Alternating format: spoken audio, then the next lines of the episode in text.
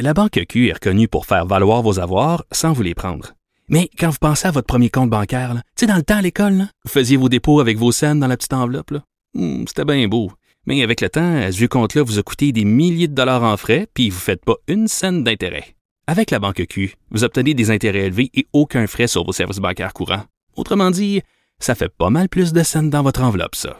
Banque Q. Faites valoir vos avoirs. Visitez banqueq.ca pour en savoir plus. Alors, à moins que vous viviez sous une roche, vous savez que l'humoriste Guy Nantel s'est lancé dans la course pour briguer euh, la chefferie du Parti québécois. C'est une candidature qui fait jaser énormément et qui est commentée allègrement. Et moi, j'avais envie aujourd'hui qu'on invite euh, une personne pour commenter sa candidature parce que je me posais la question suivante. Je me disais, est-ce qu'on peut juger le potentiel politique de Guy Nantel euh, selon les blagues parfois jugées douteuses de l'humoriste parce que toute la couverture euh, jusqu'à date là, sur sa candidature, évidemment, on a soulevé ses vox pop, on a soulevé euh, le fait que souvent euh, on avait l'impression que Guy Nantel euh, riait du monde. Et ce qu'on n'a pas soulevé, c'est les blagues douteuses qu'il a fait sur certaines personnes, dont Alice Paquette. Euh, Alice Paquette, euh, si vous ne vous rappelez pas d'elle, euh, c'est la victime alléguée d'un viol par un politicien québécois, Jerry Slavounos. Elle est là, elle est avec moi. Bonjour Alice. Allô Geneviève. Euh, un, je voulais te remercier d'avoir accepté euh, mon invitation à venir euh, parler de tout ça parce que quand même c'est lourd, on va se le dire. Mhm. Euh, Garde, ma première question va être assez simple. Quand tu as appris que Guy Nantel euh, se lançait dans la course à la chefferie du PQ, comment tu t'es senti? Ah, la première chose que je me suis dit, c'est comme, oh mon Dieu, je vais avoir à revoir son visage partout, ça me tente pas. Euh, en 2017, quand j'ai appris que Guy Nantel allait parler de, de mon agression dans son spectacle, euh, j'étais déjà pas dans une euh, dans une bonne passe. Mm. Puis euh, ça m'a vraiment, euh, ça l'a pas aidé à à ma cause, disons. Euh, puis on peut se questionner sur les intentions d'un homme qui dit rire de tout le monde égal, comme si les groupes les plus précaires ou les plus marginalisés de notre société avaient les mêmes outils et les mêmes possibilités que lui pour se défendre, puis moi, je les avais pas. J'étais juste... euh, en fait, j'ai fait plusieurs entrevues quand j'ai dénoncé. J'ai mentionné ma santé mentale, j'ai mentionné le travail du sexe, euh, puis il a fait cette blague-là en connaissance de cause. C'est quoi la blague qu'il avait fait exactement? Est-ce que tu t'en rappelles? Euh, il a fait référence à moi comme la fille qui a couché avec le ministre libéral. Il l'avait d'ailleurs appelé Souvlaki. Slovaquie, ouais, c'est ça. Euh, donc c'est ça. Ben, je l'avais écrit dans un statut. J'ai pas couché avec lui, il m'a violé. Euh, puis j'ai, j'étais un, dans un bout où j'avais plus envie d'expliquer tranquillement et patiemment pourquoi c'était pas drôle. Euh, Mais tu avais réagi quand même sur les médias j'avais réagi, ouais. Puis à ce moment-là, j'étais à l'hôpital en plus.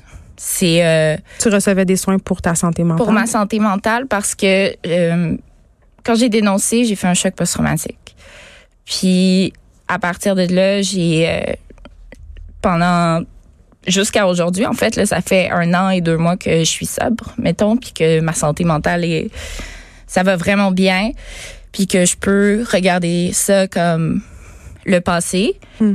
mais euh, c'est ça, j'étais j'étais à l'hôpital, puis en plus, je me souviens, j'étais à la cafétéria en bas, puis je me disais bon, le retour sur les front pages, puis il y avait deux hommes à côté de moi avec leurs journaux qui qui lisaient l'article l'article sur moi, puis ça me tentait plus là. J'étais épuisée, je venais de passer euh, la dernière année à me faire traîner dans la boue euh, pour toutes sortes de raisons. Puis là, ça recommençait. Fait que j'ai- j'étais épuisée. Guy Nantel, euh, dans son numéro, euh, fait référence au fait que tu faisais du travail du sexe. Mhm. Il a parlé de consentement euh, sexuel. Il a dit, euh, après, quand il a réagi euh, au post Facebook que tu as fait pour dénoncer sa Oui. blague, on n'est pas en train de dire que c'est correct de violer une prostituée. Mais quand on parle de consentement sexuel, le bout où ça pourrait être l'emploi de la fille de coucher avec le monsieur a quand même rapport dans l'histoire. C'est comme apprendre que mon chum a mangé une volée dans un bar. Tu vas capoter. mais si mon chum, c'est le dorman de ce bar-là, on va s'entendre que son emploi l'expose un peu plus au claques, sa gueule. Hmm. Ben, ça, c'est implicitement, ça dit que si tu fais du travail du sexe, étonne-toi pas de te faire agresser. si M. Nantel veut se présenter en politique, il va falloir nécessairement qu'il travaille avec des groupes communautaires, comme hmm. les Amis de Stella, par exemple, ou les Calax. Je pense pas qu'il soit le bienvenu dans ces communautés-là. Par rapport à ce type de blague-là Par rapport au type de blague qu'il a fait. Euh, puis tu sais même au deuxième degré parce que lui c'est ça qu'il dit il, prône la liberté d'expression le deuxième degré mais il contribue quand même concrètement à maintenir le système établi dont la culture du viol. Hmm. Euh, il disait refuser de se laisser intimider par ceux qui souhaitent le taire au nom du bon goût en humour. Mais euh, un autre défenseur de la liberté d'expression. C'est ça. Euh, il a dit que c'était son devoir de résister à la censure et que mm. tout le monde avait, avec un minimum d'intelligence, est assez raisonnable pour comprendre qu'on est dans la caricature. Euh, moi, alors, je dois pas être assez. Et très niaiseuse? Ouais, c'est pas mal ça, parce que mm. ces, prouesses caricaturales m'ont fait mal. Bon. Est-ce que. est-ce que Guy Nantel a déjà tenté d'entrer en communication avec toi, de te parler? Jamais. Jamais. Euh, j'aurais voulu le faire. J'avais des, euh, des contacts qui pouvaient entrer en contact avec lui, qui lui ont demandé personnellement. T'aurais voulu t'expliquer, en fait. J'aurais voulu m'expliquer. J'aurais voulu lui dire combien j'avais mal, euh, à quel point ça me tentait plus. Euh, j'ai mentionné l'hôpital. Euh, j'ai j'ai passé un mois à me coucher le soir puis à entendre le monde rire dans ma tête. Rire de toi? Ben, tu sais, j'entendais des salles pleines rire.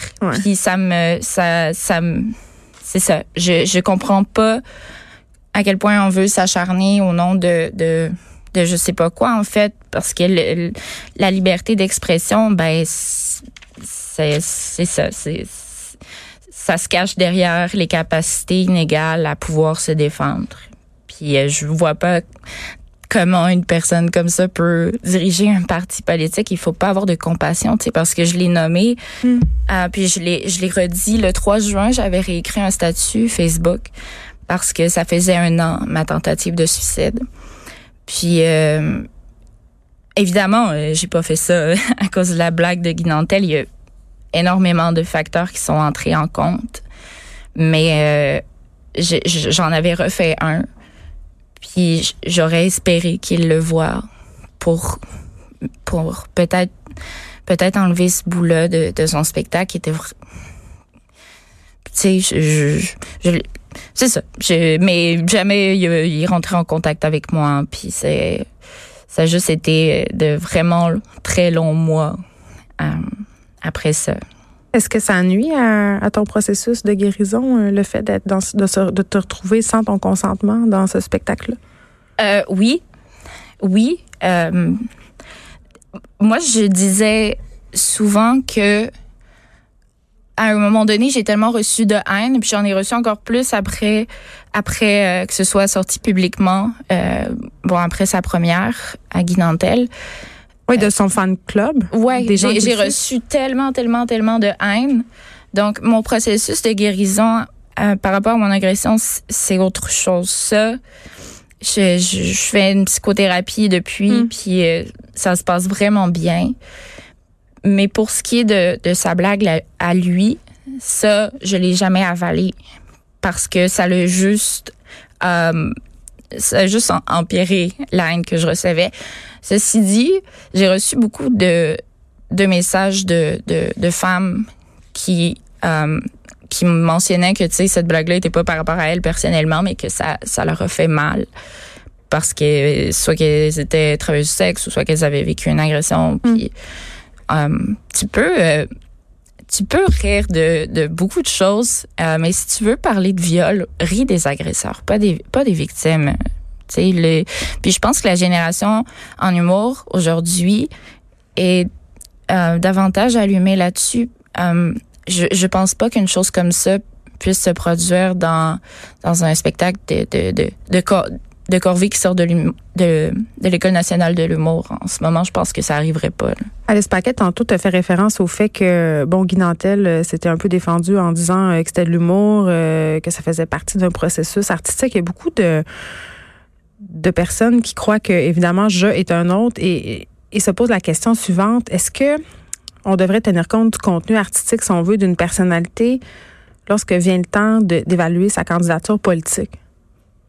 Oh, euh, je sais pas. J'ai pas en tête des politiciens ou des politiciennes qui avaient euh, qui étaient artistes avant d'être. Euh, mais il y a des personnes qui ont écrit des livres, il y a des personnes qui ont tenu euh, des propos avant aussi, soit d'anciens journalistes, d'anciens chroniqueurs. Est-ce qu'on doit leur en tenir rigueur si jamais ils ont tenu des propos problématiques, selon toi? 100% puis ça se fait de plus en plus. Hein. Dans les dernières élections, on a vu ils sont allés chercher, euh, mettons, dans les euh, archives euh, Twitter ou Facebook. Oui, mais ça fait très beaucoup. Souvent aussi, on cherche, tu sais, le cadavre dans le garde-robe. Ouais. ouais, puis évidemment que les gens peuvent changer, puis que, tu sais, intellectuellement, on, on, fait des, on chemine, mm. mais quand tu tiens des, des propos qui qui rabaisse une, une, partie de la population qui est qui est marginalisée, comme les femmes voilées, vulnérables. Euh, ouais, la, une, des gens vulnérables. Guy justement, pour ce qui est des femmes voilées, il s'attaque à elles aussi, tu sais. Puis c'est pas du tout une communauté en ce moment qui a le qui a le dernier mot sur. Euh, ni qui a bonne presse. Non, ni qui ont ils ont pas bonne presse. Puis euh, quand tu quand tu ris ou quand tu parles de personnes qui n'ont pas la possibilité ni de sortir publiquement ou ni de, de qui ont même pas accès à des, des, des, services psychologiques pour pouvoir euh, pallier à tout ça. Oui, parce que tu l'as dit, tu n'avais pas la force de défendre. Non, non. Euh, j'étais j'étais vraiment fatiguée. Euh, puis je, je pense pas que je pense que si c'était arrivé là, mettons, je j'aurais été capable de parler, puis j'aurais été capable de bien m'exprimer, puis euh, la communauté des travailleuses du sexe, notamment, euh, le message qui a passé, c'était euh, t'es une prostituée, donc c'est pas un viol. Hmm. Puis tu l'as cherché.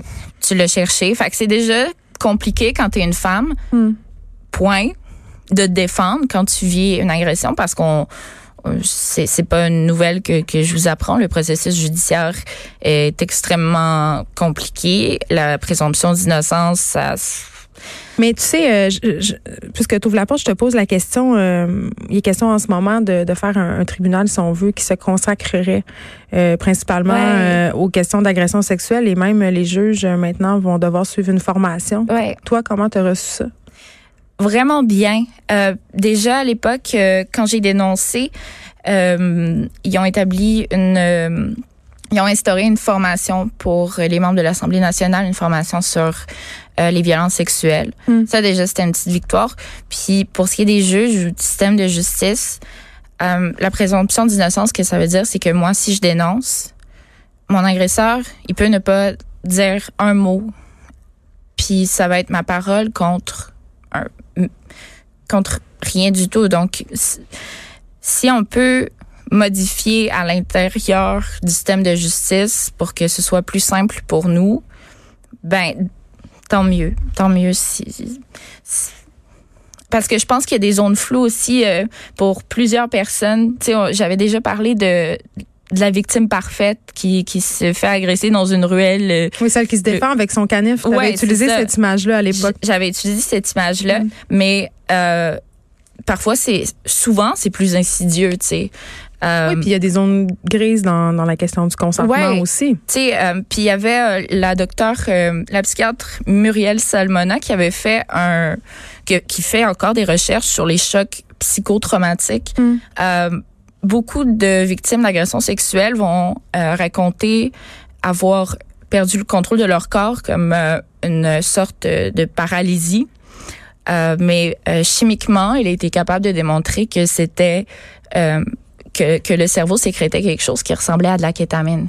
Quand tu mm. te sens en danger, ton corps, c'est comme tu te protèges des, des euh, des arrêts cardiaques ou tu, tu, ton corps il veut te protéger, donc ton corps euh, a un sentiment de relâchement. Ça, ça revient beaucoup chez les victimes d'agression sexuelle quand elles racontent euh, euh, leur agression parce qu'à un moment donné tu dis non, arrête, non.